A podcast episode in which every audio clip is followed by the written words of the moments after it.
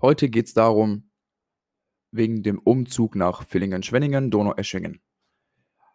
Ich hatte euch in der vorigen Folge ja erzählt gehabt, was mit der Geburt war und, und, und. Dann sind wir ja jetzt nach Baden-Württemberg runtergezogen, nach Villingen-Schwenningen, Donaueschingen unten. Ja, da wollte ich euch ein paar Sachen erzählen. Und zwar gehe ich da nur so auf die Einzelheiten ein. Wir hatten eine Tagesmutter gehabt, weil meine Mutter alleinerziehend war und sehr viel unterwegs war. Weil sie war, sie ist Friseurmeisterin, immer noch. Dadurch hatte sie halt wenig Zeit, dadurch wurden wir zur Tagesmutter geschickt. Es war auch eine sehr gute Tagesmutter, das muss ich sagen. Wir hatten viel Spaß.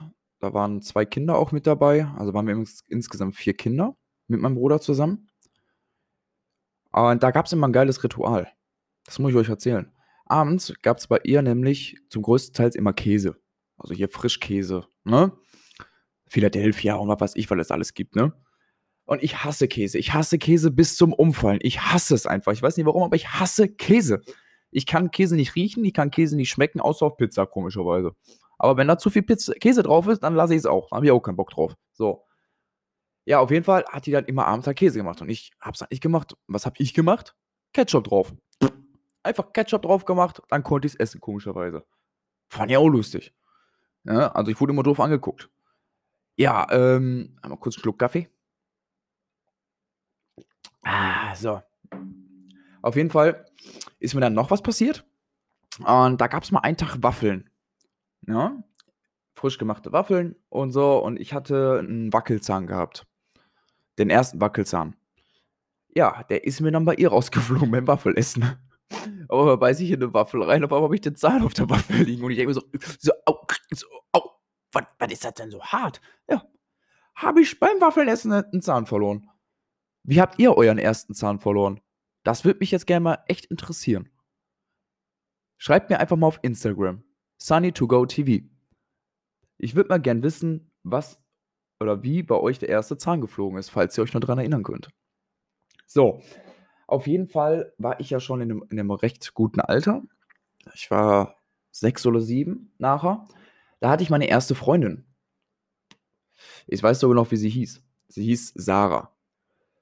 Ja, das war ja halt auch so ein kleines Dörfchen, ne? Die hieß Sarah. Und da ist nämlich ein riesengroßes Ereignis passiert. Ich bin eines Tages mit ihr spazieren gegangen, bei uns im Häuserviertel. Auf einmal habe ich nur noch so einen Helikopter so fliegen sehen. So richtig tief, ne? Der ist dann quasi 50 Meter oder ja, 50 Meter vor uns auf einer riesen Wiese gelandet. Und ich habe nur noch vor mir gesehen, Krankenwagen, Polizei, alles stand da. Ich bin da hingegangen mit ihr zu gucken. Thema Gaffen, ne? Nein, wir waren Kinder. Hätte ich aber nicht geguckt, dann wäre es anders ausgegangen. Ich erzähle euch, ich erzähle euch jetzt auch warum. Weil mein Bruder lag da. Mein Bruder lag da mit einer sehr schweren Kopfverletzung, weil er ist nämlich in einem Alter von vier oder fünf war er da, ist er nämlich einen riesen Abhang runtergefahren und er konnte noch nicht bremsen. Ja, und ist genau gegen Felsen so gesehen, also große Steinbrocken hatten die Nachbarn quasi direkt gegenüber von der Straße stehen, weil die da irgendwas umgebaut haben. Ja, und der ist mit dem Kopf genau dagegen geklatscht. Ja, daraufhin bin ich dann nach Hause gerannt. Das war nicht weit, das waren zwei, noch nicht mal zehn Minuten. Nach Hause gerannt, habe mich fast auf Fresse gelegt dabei. Bin hochgerannt. Mein Vater war da nämlich gerade zu Besuch. Ja, und hat meine Mutter das erzählt und sie ist direkt mit dem Flug, Flugzeug, sage ich schon, mit dem Hubschrauber zusammen ins Krankenhaus geflogen. Ich mit meinem Vater hinterher mit dem Auto. Ja, und er wurde dann direkt am gleichen Tag operiert.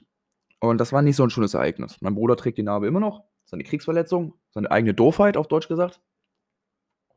Aber passiert. So, aber meine Doofheit war auch ganz gut. Genau im gleichen Ort ist mir auch was passiert. Jeder von euch kennt die Kupplung am Auto, ja, wo die Anhänger drauf kommen. Ich musste als Kind immer die Garage zumachen, kam aber nicht an dieses Band da oben dran. Ne? Ja, was macht Marvin? Der geht auf die Kupplung drauf, zieht an der Garage, springt ab. Alles gut. Bis ich dann irgendwann mal so eine lange Hose anhatte. Also so eine Hose, die über, den, über die Hacke ging. Also so, ne? Ihr wisst, was ich meine. Ja, da bin ich auch abgesprungen, hängen geblieben und mit, der, mit den Händen vorab auf Boden geklatscht. Und jeder kennt das ja. An der Garage und Asphalt gibt es ja immer so einen kleinen Huckel. Ja, so gesehen so eine Unebenheit. Und da bin ich wohl irgendwie drauf gelandet und mein Arm war komplett, also der linke Unterarm, der war komplett einmal gebrochen.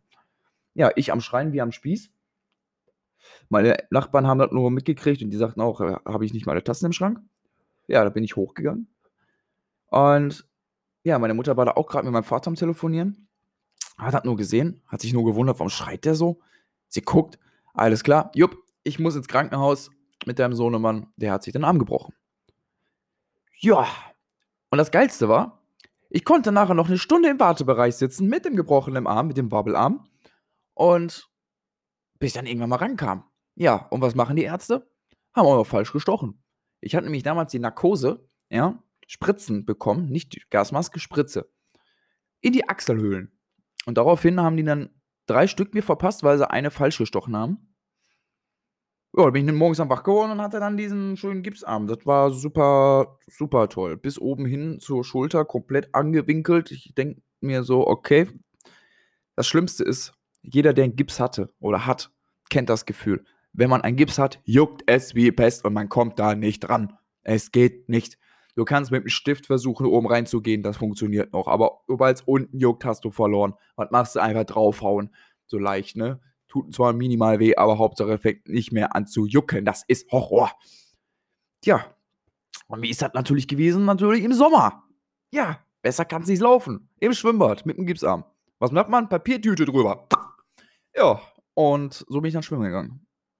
Arm hoch, und dann wie so ein, wie so ein, äh, nee, so ein Chiller, so hier in der Ecke so und dann, jawohl, Arm darf bloß nicht nass werden. Ja, die Schüler haben natürlich alle in der Schule darauf unterschrieben, das fand ich natürlich auch cool. Ja, und nach acht Wochen konnte der Gipsarm endlich ab. Hat gestunken wie Hulle. Jeder kennt das Gefühl, wenn man schon mal einen Gips hatte. Das stinkt wie Hulle. Und du hast einfach ein Gefühl im Arm, als wäre der taub. Als wär, da ist ja keine Muskulatur, nichts mehr drin, weil du den ja nicht benutzt. Das war Wabbel. Das war nur Wabbel. Wabbel, Wabbel, Wabbel, Wabbel. Total für den Arsch. So.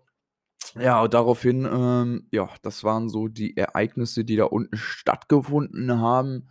Ich kann mich jetzt auch, doch wohl, an eine Sache kann ich mich noch erinnern. Und zwar, das war Karneval, Fasching. Da unten ist es ja Fasching und kein Karneval. Und wir hatten immer in der Schule so ein Motto. Wir haben halt als Schule quasi immer mitgemacht.